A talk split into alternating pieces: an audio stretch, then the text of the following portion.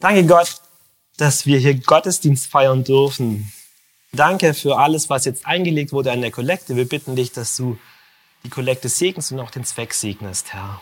Und wir bitten dich, dass du jetzt hierher kommst mit deinem Heiligen Geist, dass du ähm, unsere Ohren aufmachst für das, was du zu sagen hast, dass du meine Zunge führst und dass wir was mitnehmen können aus diesem Predigtext, Herr. Amen.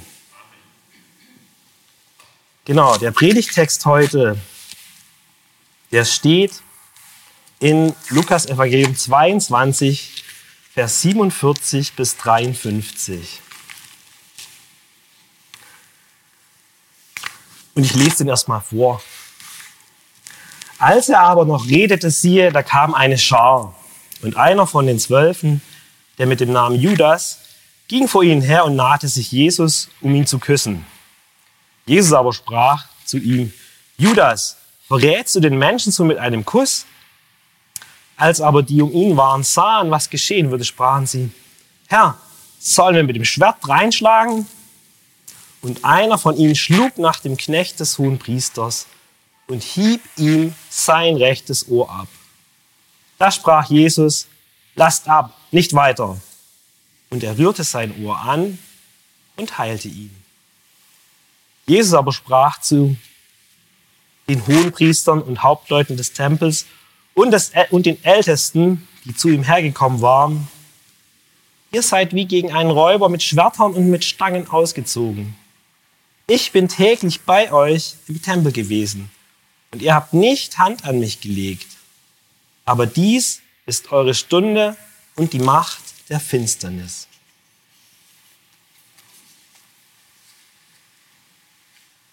Heute ist der dritte Sonntag der Passionszeit und das hier ist so eine absolute Schlüsselszene in der Passionsgeschichte, die uns hier heute berichtet wird. Jesus wird verraten. Man muss sich das so ein bisschen vorstellen wo diese Szene, ab, wo diese Szene sich abspielt. Die Jünger und Jesus sind im Garten Gethsemane. Und Jesus hat diese Szene, wo er mit, ja, wo er mit sich ringt, wo er sagt, der Kelch soll mir vorübergehen und wo er seine Jünger auch wieder darum bittet, dass sie doch mit ihm beten sollen. Und Jesus erwischt sie, wie sie schlafen. Und im Grunde genommen gibt er ihnen erstmal, hier sagt er erstmal, Leute, ihr sollt beten, nicht schlafen. Und mitten in diese Szene hinein in der er quasi seinen Jünger zurechtweist, kommt eine Schar von Menschen angelaufen. Schar von Menschen, man weiß nicht, wie, wie viele es waren, aber bei der Aufzählung sieht man schon, das muss eine ganze Menge Leute gewesen sein, die da ankamen, um Jesus zu verhaften. Und ihm voran geht einer, der eigentlich ganz nah an Jesus dran war. Judas. Jesus wusste das, dass Judas ihn verrät. Und ähm, Genau, er wusste genau, dass es Judas ist. Und es ist so unsagbar traurig eigentlich, auch das zu wissen. Ich habe zwölf beste Freunde und einer davon wird mich verraten. Diese Szene spielt sich ja heute ab. Und viele Menschen haben sich die Frage gestellt, was ist die Motivation eigentlich von Judas gewesen, Jesus zu verraten? Und da gibt es verschiedenste Theorien. Eine Theorie wäre zum Beispiel, kann es sein, Judas war enttäuscht von Jesus weil er gesagt hat, oder weil er die Erwartung hatte, wenn der Messias kommt, dann wird er uns befreien von den Römern. Wenn der Messias kommt, wird er hier politische Macht haben und er wird neues Königreich aufbauen, so wie es früher bei David war. Der dachte an was, vielleicht dachte er an was Politisches und er dachte, hey, es passiert gar nichts. Der redet von Liebe, von Frieden, von Liebe deinen Feinden, aber nichts von Revolution. Oder was auch vermutet wird, ist die Motivation des Geldes.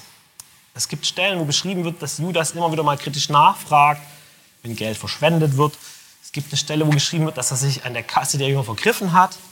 Und er, kriegt, er verdient ja ein bisschen Geld auch hiermit mit der Sache. Und vielleicht war das die Motivation.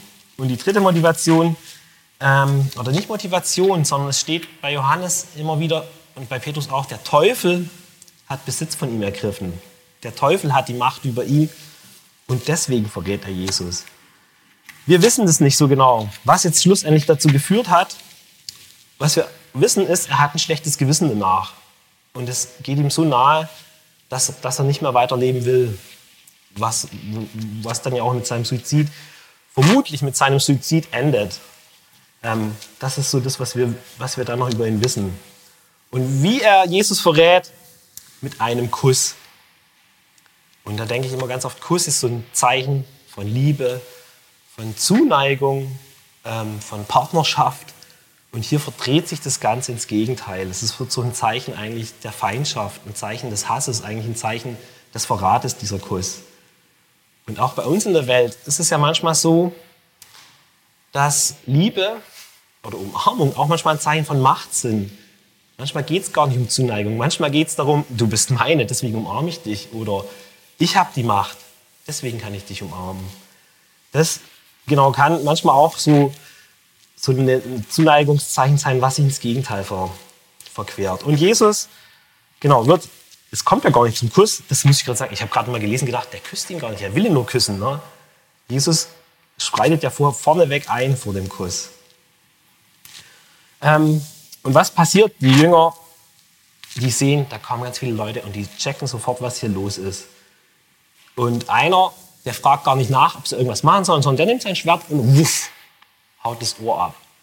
Impulsiv handelt er, im Affekt sozusagen. Für ihn ist klar, Jesus ist mein Retter, Jesus ist mein Herr und ich werde ihn verteidigen mit allem, was ich habe. Und er denkt nicht lange nach, sondern er schack und haut das Ohr ab. Ganz schnell.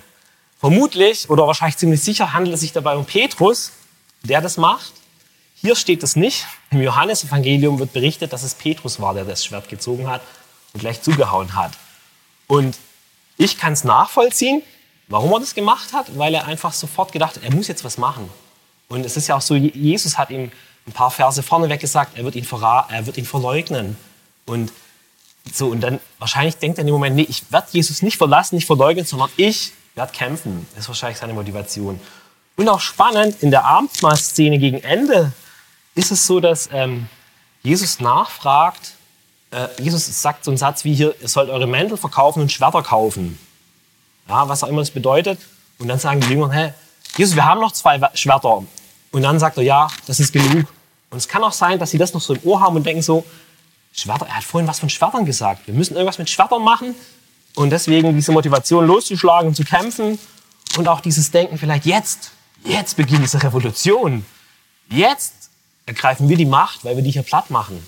Vielleicht ist es das, was diesen Petrus dazu motiviert, loszuschlagen. Ich weiß es nicht, aber so ganz viele Sachen, die sich wahrscheinlich dabei im Abspülen. Er sagt, jetzt geht's los, jetzt hauen wir die weg. Und was macht Jesus? Er sagt, stopp. Wir kämpfen nicht mit Schwertern. Stopp. Wir, wir kämpfen nicht sondern seid, lasst ab, lasst, das, lasst, genau, lasst einfach hier, ähm, lasst ihn in Ruhe. Genau, ich, genau, lass ab, nicht weiter. Und was macht er? Er nimmt dieses Ohr, setzt es wieder an und heilt diesen Soldaten. Und ich stelle mir manchmal so vor, wenn ich der Soldat gewesen wäre, mit dem Auftrag, ihn festzunehmen, und dann haut mir einer das Ohr ab und Jesus heilt mich, ob ich wäre nicht mehr in der Lage gewesen, ihn noch festzunehmen. Ich glaube, ich wäre da gestanden und hätte nur noch gedacht, was ist denn hier los? Das ist ja völliges Durcheinander, hier passt ja gar nichts zusammen. Und ja, genau, Jesus heilt das Ohr. Und es ist so auch die einzige Stelle, meines Erachtens, wo eine Heilung geschieht, weder dass der äh, Kranke darum bittet, noch dass irgendwelche Freunde oder Bekannte, die ihn bitten, dass Jesus heilt, sondern Jesus heilt hier einen seiner Feinde. Es ist eigentlich der Feind, den er hier heilt. Und der Plan dahinter ist, ähm, er will hier erstmal deeskalieren. Ne? Er will das hier gerne beruhigen, weil man weiß ja auch nicht, wie jetzt die anderen Soldaten reagieren. Ob die jetzt anfangen, seine Jünger fertig zu machen, weil es scheint, es sind definitiv mehr als sie, als Jesus und seine Jünger, die sie festnehmen wollen. Und er will seine Jünger schützen, er will deeskalieren und das mal das runterholen und er heilt dieses Ohr in dem Moment. Und dann lässt er sich eigentlich ohne großes Diskutieren festnehmen. Er stellt noch eine Frage, warum sie das denn in der Heimlichkeit machen und warum sie das nicht machen in der Öffentlichkeit. Und die Antwort ist uns klar, in der Öffentlichkeit gäbe es vielleicht Tumult, Trubel und ja, es wäre ein großes Durcheinander. Und Jesus beantwortet es auch gleich und sagt so, Leute, jetzt beginnt die Macht der Finsternis. Die Zeit der Finsternis fängt an. Und deswegen passiert das alles hier im Heimlichen. Und Jesus lässt sich abführen und er ist demütig. Und ihm wird hier großes Unrecht angetan. Er wird hier festgenommen ähm, ja, aus was für auch immer für Gründen. Und wenn wir jetzt nochmal zurück zu dem Evangeliumstext von heute gucken, da ging es ja um bedingungslose Nachfolge. Wer seine Hand an den Pflug legt und zieht zurück, der ist nicht geschickt für das Reich Gottes, steht dort. Und Jesus nimmt ja auch keine Rücksicht im Grunde genommen. Er lässt sich hier festnehmen, er lässt sich hier mitnehmen und genau, er, er geht diesen Gefangenschaftsweg los und er ist unser Vorbild in dem, was er tut und wie er hier handelt. Jesus erwähnt in seinen Reden immer wieder, liebe deinen Feind, liebe deinen Nächsten wie dich selbst, bete für deine Feinde, bete für die, die dich hassen. Und was macht er hier? Genau das macht er. Und für mich ist so die Frage, vielleicht habt, ich weiß nicht, ob ihr Feinde habt, ob ihr Leute habt, die ihr nicht mögt, ob es Situationen gibt, in denen man sich streitet, immer wieder oder aufs Blut bekämpft oder keine Ahnung, was es so gibt. Es gibt viele Konflikte bei uns. Ganz oft ist es so familiär. Das total spannende Themen sind so Erbe und Geld. Da, da, ist, da ist immer ein Konflikt da. Oder keine Ahnung, man sagt, mein Bruder, der wurde immer besser behandelt, der hat immer mehr bekommen. Und ich nicht. Und manchmal kann es sein, da, da schwelt so ein Konflikt in mir. Und eigentlich hat man da Rachepläne vielleicht sogar. Oder vielleicht mit den Nachbarn. Weil die einen nerven, weil die vielleicht laut sind, weil die keine Ahnung, was die manchmal vielleicht machen.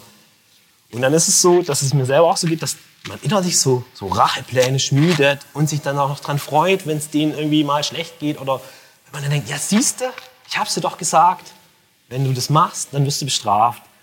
Und das ist aber nicht das, was Jesus hier vorlebt. Jesus sagt, macht es genau anders. Ne? Er, er greift nicht hier ein in den Kampf, sondern er, er zieht zurück, er macht Frieden. Er sagt, wir kämpfen hier nicht, sondern ich lasse mich hier abführen und ich gehe diesen harten Weg. Und unser Handeln, keine Ahnung, ob sich das ändert oder was das mit den anderen macht, aber es wird was machen, wenn wir anfangen, nicht wieder ähm, ja, in diese Konflikte reinzugehen und wenn unsere Rachegelüste weggehen, sondern wenn wir anfangen, die Menschen, die uns Böses tun, dass wir für die beten, dass wir denen anders begegnen. Und genau, unser Handeln als Christen hat Folgen in der Welt. Und ich wünsche mir, dass die Folgen sichtbar werden. Und das kann beginnen in dem Moment, wenn wir auf unser Recht und unsere Vorteile verzichten, um Frieden zu schaffen. Und das klingt jetzt hier so banal und einfach. Und ich sage euch so, das macht ihr so. Oder ich wünsche mir, dass ihr das macht. Und das hat aber gar nichts mit uns zu tun, sondern, oder das hat schon was mit uns zu tun, aber es ist Gott, der Heilige Geist, der uns die Kraft dazu geben kann, so zu handeln. Aus uns selber kriegen wir das nicht hin. Wir brauchen das Gebet und wir brauchen den Heiligen Geist, der uns hilft, so zu leben, dass wir auch mal auf unsere Rechte verzichten, um Frieden zu schaffen. Dass wir unserem anderen Nächsten anders begegnen, dass wir keine Rachengedanken haben, keine Rachegelüste, sondern auch manchmal sagen, ja, das ist jetzt halt so und ich versuche es zu akzeptieren. Das fällt schwer und genau, Jesus ist uns hier ein großes Vorbild, wie, wie er das macht und wie er sich hier gefangen nehmen lässt und abführen lässt. Genau, ich bete noch mit uns. Danke Gott, dass du bei uns bist. Danke, dass du uns nicht alleine lässt in den Konflikten.